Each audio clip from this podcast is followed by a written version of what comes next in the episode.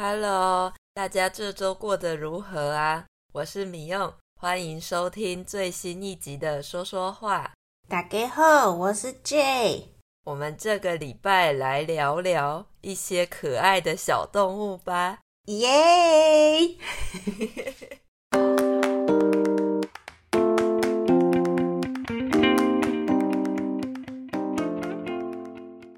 我们上礼拜去了台中的流浪动物咖啡。流浪就是没有家，整天在外面，不知道可以去哪里的意思。所以有流浪动物、流浪狗、流浪猫。人的话呢，就是流浪汉。那流浪它也可以是一个动词，比如我可以说。我想要出国流浪，没有计划的到处看看，到处旅行。对对对，有时候觉得人生很累，对生活感到厌倦的时候，真的会很想放下一切，跑出去流浪呢。嗯，对呀。那我们去的这个流浪动物咖啡，它里面主要是照顾猫跟狗。他们都暂时住在咖啡店里，咖啡店会帮他们找一个温暖的家，或是我们只是去吃饭喝咖啡，也是可以帮助他们的，因为咖啡店赚的钱也会拿来照顾他们。对呀，而且里面的狗狗们都好可爱哦，看了都让人好想领养回家呢，把没有主人的动物。或是没有父母的小孩带回家，把他养大，照顾他，这个就叫做领养。所以我们可以领养小孩，或是领养流浪狗。嗯，对，里面的狗狗都被照顾得很好，真的超级可爱的，看了很疗愈诶。那疗愈的意思就是治疗、疗愈人的心情。会让人的心情比较好、比较轻松的事情，我们就会说某一件事情好疗愈哦。像是我们都觉得看小动物很疗愈，我有能力的话，真的很想领养狗狗回家。哎，对呀，没错，看了真的很疗愈耶，而且也不会像小孩一样惹你生气。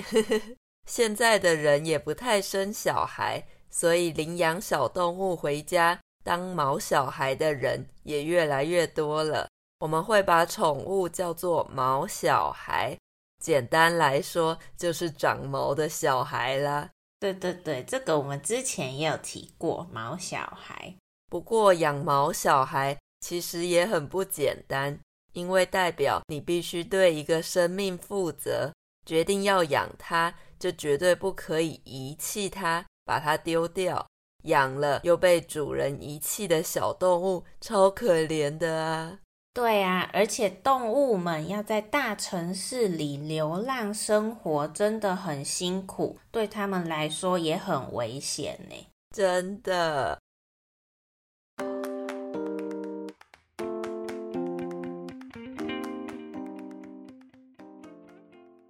这边跟大家插播一下。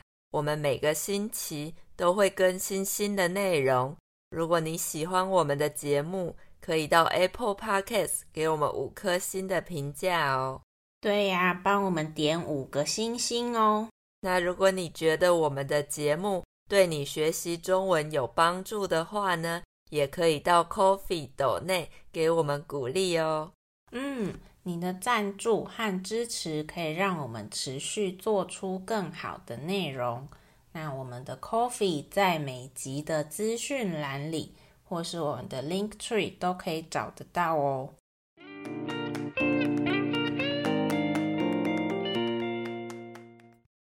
J，你养过什么毛小孩吗？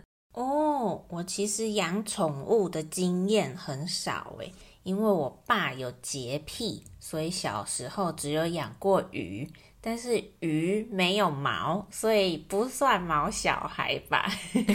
对耶。那这说的洁癖就是非常爱干净，看到一点点不干净或是不整齐，就会觉得不舒服。比如，我们可以说：“我妈妈有洁癖，只要看到家里面有一点点的灰尘，就会忍不住开始打扫。”嗯，对对对。不过后来我自己大学到外地念书，跟那个时候的室友有一起养了一只超可爱的黑色猫咪哦。那这边我们先来说说一些养宠物会用到的字好了。嗯，比如说猫在家里要上厕所的地方，我们都会帮它准备一些像是沙子的这种东西。中文里面这个让猫上厕所的地方，我们就直接叫它猫砂。如果你临时想不起来猫砂的中文怎么说，可以直接说家里猫上厕所的地方，这样大家应该就可以猜到了。对啊，对啊，大家真的要记起来什么什么的地方，这个很好用。当你不知道一个地方，有时候甚至是一个东西要怎么说的时候，你只要说做什么事情的地方，大家就会猜得到了。对啊，这真的很方便哦。像是如果你忘记学校怎么说，你就可以说学生去读书上课的地方。那忘记菜市场怎么讲，就可以说。妈妈去买菜的地方啦。嗯，对对对，这样一听就很清楚了。中文其实没这么难。对呀，那你有带你的猫去打疫苗或是植晶片吗？晶片就像是人的身份证 ID card 一样，植晶片这样宠物如果走丢的话，就可以从它们的晶片找到它们的主人。有啊，当然有打疫苗。动物像人一样，也需要打疫苗来保护身体的健康。而且我记得晶片呢，是台湾法律规定一定要有的，不然会被罚钱呢。没错，没错。所以如果你有在台湾养宠物，一定要记得带他们去打疫苗、植晶片哦。